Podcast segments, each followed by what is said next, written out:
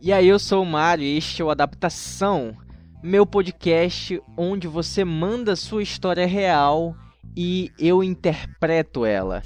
Então, se você tem uma história bacana para contar, ela pode ser contada aqui. É só mandar sua história para o e-mail adaptaçãop@gmail.com. Mais informações no final do episódio. E antes de irmos para a história de hoje, ouvinte, eu estava dando uma olhada nos episódios anteriores aqui do podcast e eu percebi que de todos os 20 episódios publicados até agora, apenas dois episódios são histórias de mulheres. Então, até o final do mês de junho, começando por hoje, eu decidi que eu vou publicar só história de mulheres pra me redimir desse vacilo aí, né? Beleza? Então, agora sim, vamos para a história de hoje.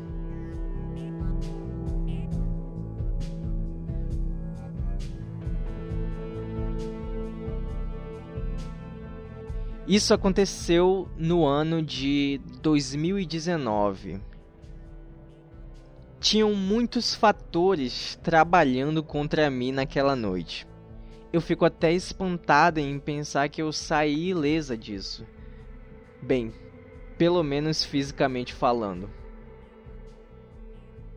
E essa história começa quando eu estava no apartamento de uma amiga que mora numa parte bem perigosa da cidade. Tava rolando uma pequena festa lá com alguns amigos próximos. E em uma série de más decisões naquela noite, eu decidi ficar muito bêbada e tomar algumas pílulas, sabe Deus de que. Pois é.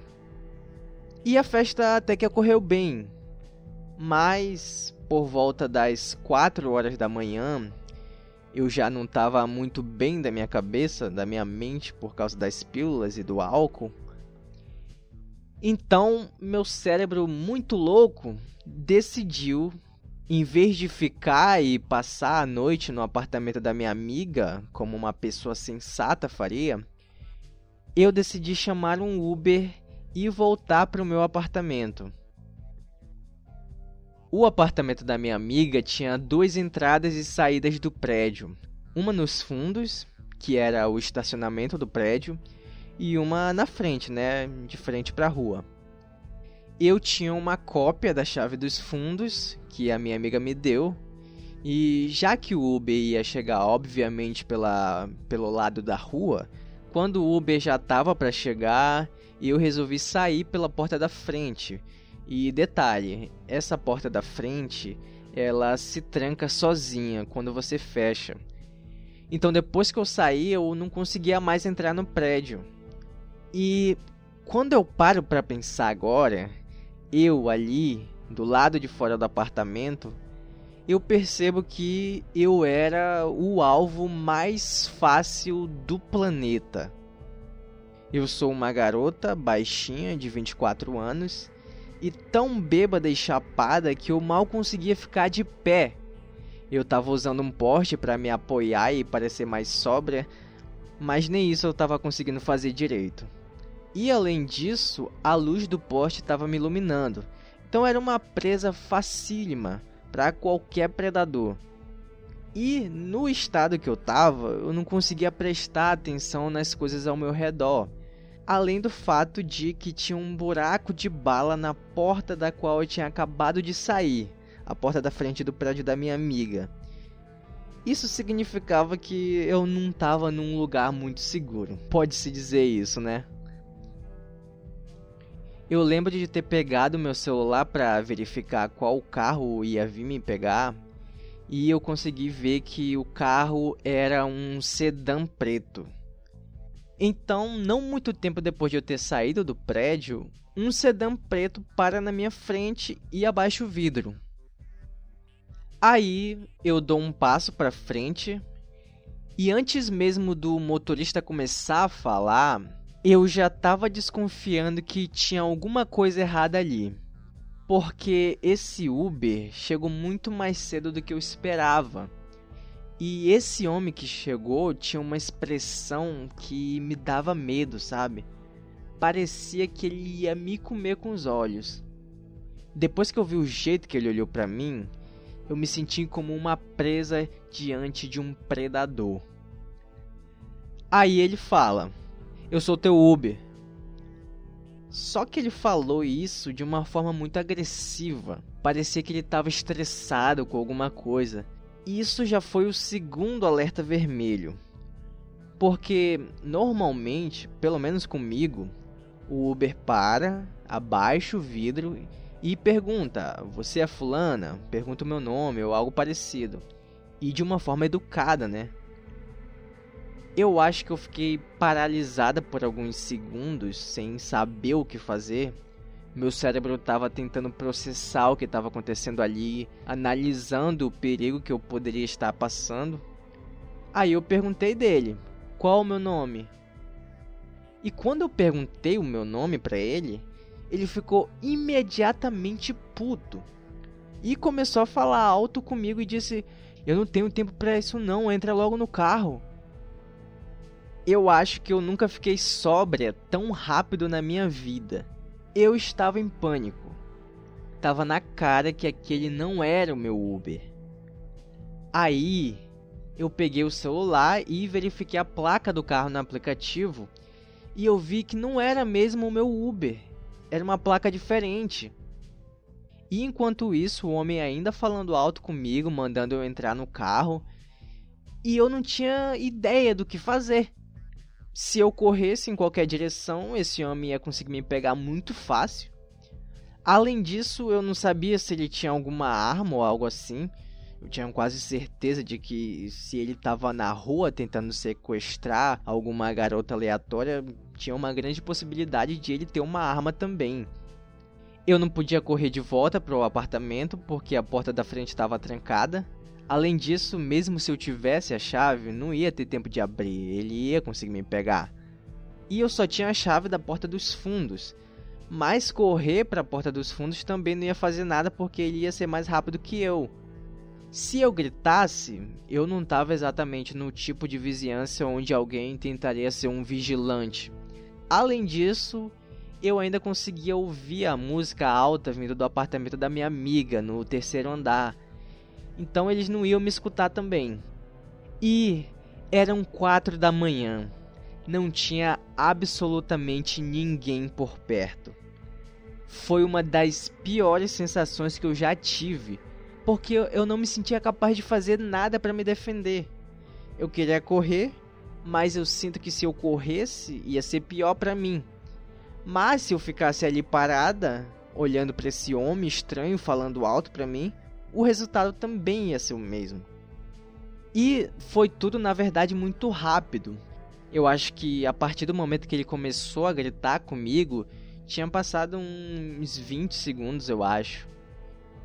E quando parecia que ele já estava perdendo a paciência e ia sair do carro para me pegar à força, um outro sedã preto estaciona atrás do carro dele. Aí eu olhei para o aplicativo bem rápido e verifiquei a placa e esse era o meu verdadeiro Uber. Corri para a janela do segundo carro e gritei para o motorista: "Qual é o meu nome?" O pobre do motorista não sabia que estava acontecendo, ficou me olhando com cara de espanto. Aí eu gritei de novo: "Qual é o meu nome? Qual é o meu nome?" Aí ele diz o meu nome verdadeiro, meio assustado, e eu entrei bem rápido no carro e disse para ele: me tira daqui rápido, esse homem tá tentando me sequestrar, rápido, rápido. Se eu tivesse na posição desse Uber, eu ia ficar muito assustada e eu acho que eu não ia conseguir reagir tão rápido como ele reagiu. Mas quando eu disse isso pro cara, ele saiu voando dali. Perguntou se eu tava bem, ofereceu para chamar a polícia, que eu acabei não aceitando, mas hoje eu me arrependo de não ter feito isso. Então, quando a gente chegou no, no meu prédio, ele ficou parado na frente do prédio e só saiu depois que eu entrei pela porta da frente para garantir que eu chegasse em casa segura. Ele foi muito gentil. Ele acabou recebendo uma ótima gorjeta E se eu pudesse dar 10 estrelas para ele no aplicativo, eu dava. E esse episódio arruinou a minha sensação de segurança e me causou vários ataques de ansiedade todas as vezes que eu saía na rua. E eu fico até assustada de pensar que tantas outras vezes antes desse episódio eu simplesmente entrava no carro do Uber sem verificar se era aquele mesmo. Se fosse da mesma cor, já tinha certeza que era aquele, então eu entrava. Honestamente, se esse primeiro homem não tivesse sido tão agressivo a ponto de me fazer desconfiar dele, eu teria entrado no carro e sabe Deus o que teria acontecido comigo. Hoje eu já estou um pouco melhor em relação a isso, mas eu acho que eu nunca mais vou conseguir me sentir completamente segura, assim como muitas outras mulheres, infelizmente. Mas eu tive sorte porque poderia ter sido bem pior.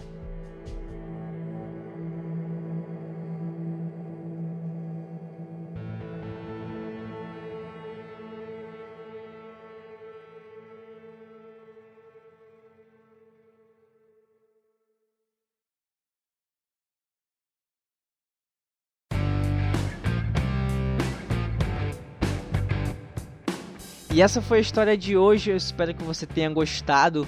O Adaptação é o meu podcast onde você manda sua história real e eu interpreto ela. Eu não apenas leio, eu dou uma entonação, eu finjo que sou você por um momento, sabe? Eu me sinto parte da sua história e é muito bacana fazer isso. Mas e aí, o que, você achou da história de hoje, hein? Que história maluca! Infelizmente, eu acho que muitas mulheres vão se identificar com a nossa personagem de hoje. E que bom que no fim tudo deu certo, porque essa história poderia ter um final terrível que eu nem quero imaginar aqui. Mas que bom que deu tudo certo, que bom que essa pessoa está bem, né? E mudando de assunto agora, ouvinte, você sabia que você pode ouvir a sua história aqui no podcast? É isso aí, você pode mandar sua história por e-mail adaptaçãop@gmail.com. adaptaçãop@gmail.com, não preciso nem dizer que é sem cedilha e sem acento, né? Que a sua história vai ser contada aqui, beleza? Pode ser uma história parecida com essa que você acabou de escutar, mas pode ser uma história totalmente diferente, não tem problema. Mande com o máximo de detalhes possível tudo que você lembra que aconteceu naquele dia, coloque na sua história. Não tem problema se ficar muito grande, quanto maior sua história for, melhor. E não se preocupe, você vai ter anonimato total. Todos os nomes serão mudados, então não fica com medo de mandar aquela história comprometedora, beleza? Porque vai ficar tudo no anonimato. Então pode me mandar sua história que vai ser um prazer contar ela aqui neste humilde podcast. E se você curtiu esse episódio, compartilha nas redes sociais, lá nos seus stories no Instagram e me marca que eu vou estar tá compartilhando também. Eu sou o Mário Jorge, Jorge com I, e também tem o perfil do podcast que é adaptaçãop. Aproveita e já me segue lá, beleza? Então é isso, recado dado. Não se esqueça de seguir o Adaptação no seu aplicativo de podcasts favorito e a gente se ouve no próximo episódio, quem sabe contando a sua história. Valeu!